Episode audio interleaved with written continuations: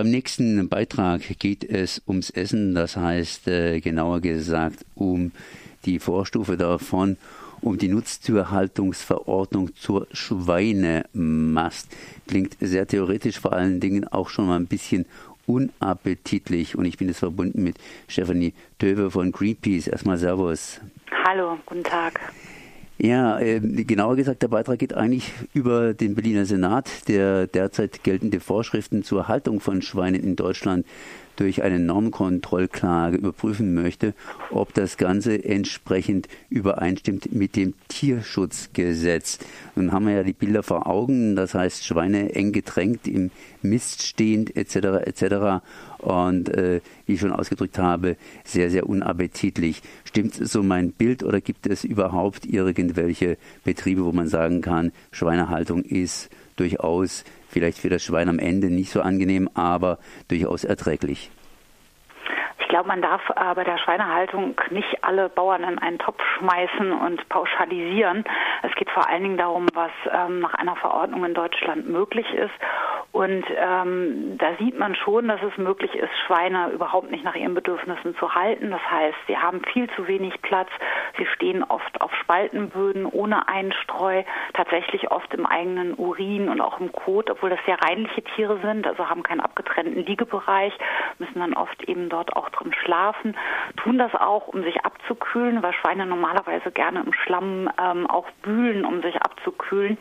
Und ähm, das alles ist ähm, in der Regulierung oder in der Verordnung, in dieser sogenannten Nutztierverhalte, äh, Nutztierverordnung ähm, nicht vorgesehen. Und ähm, da halten sich natürlich auch viele Landwirte dran, weil es auch kostengünstiger ist, wenn man jetzt noch zusätzlich einstreuen muss oder Beschäftigungsmaterial für die Tiere ähm, beschaffen muss oder Auslauf oder mehr Tageslicht. Das sind alles zusätzliche Kosten. Das heißt, diese Art von Haltung ist möglich, ähm, wird aber den ähm, Bedürfnissen der Tiere nicht gerecht. Das heißt aber nicht, dass jeder konventionelle Landwirt ähm, eine ganz schlechte Schweinehaltung hat, aber ähm, theoretisch eben es, ähm, kann es in der Praxis so aussehen.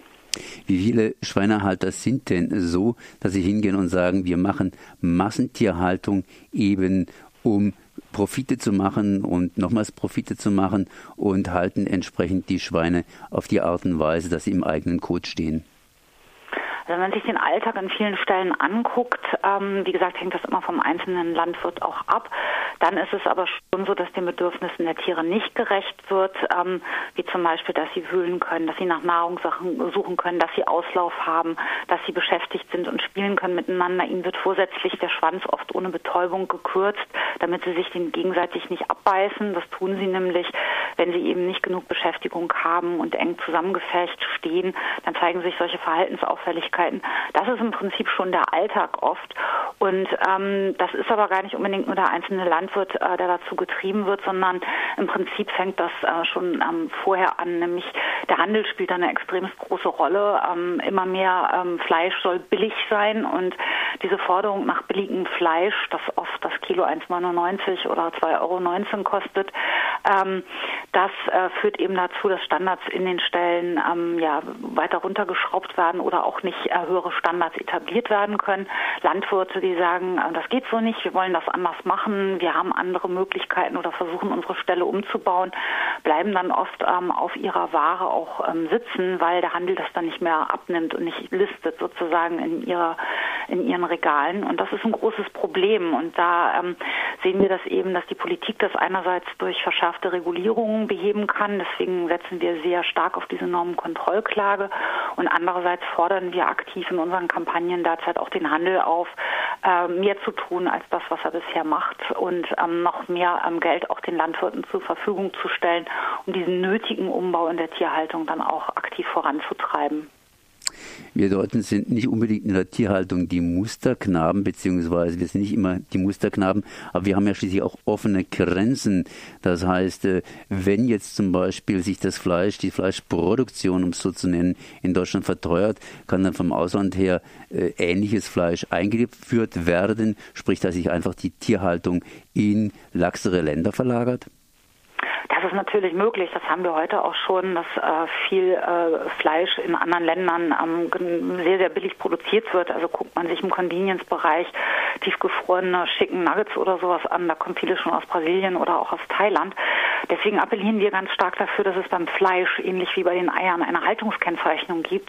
Ähm, ganz einfach mit 012 drauf, wo der Verbraucher sehen kann, aus welcher Tierhaltung kommt es, wo auch eine Herkunftskennzeichnung ähm, dann ähm, gegeben ist, sodass dann klar ist, wenn das in Deutschland produziert wurde und es hat eine ähm, Haltungskennzeichnung und es kommt aus einer besseren Haltung, dann kann ich diesen Unterschied als Verbraucher auch machen. Dann sehe ich auch, das hat auch seinen, seinen Aufpreis, aber dann weiß ich, es kommt aus einer Tierhaltung, wo dann nicht irgendwie zwei Drittel der Tiere ähm, in ihrer kurzen Mastzeit vielleicht mehrere Krankheiten hatten, Lungenentzündung, Leberschäden oder Gelenkschäden, was ich als Verbraucher ehrlich gesagt auch äh, ja sogar fast eklig finde, dass ich Fleisch von ähm, ja, Tieren, die, die mehrmals krank waren in dieser kurzen Mastzeit, ähm, dann, dann essen soll oder essen äh, muss, wenn ich nicht Vegetarier oder Veganer bin.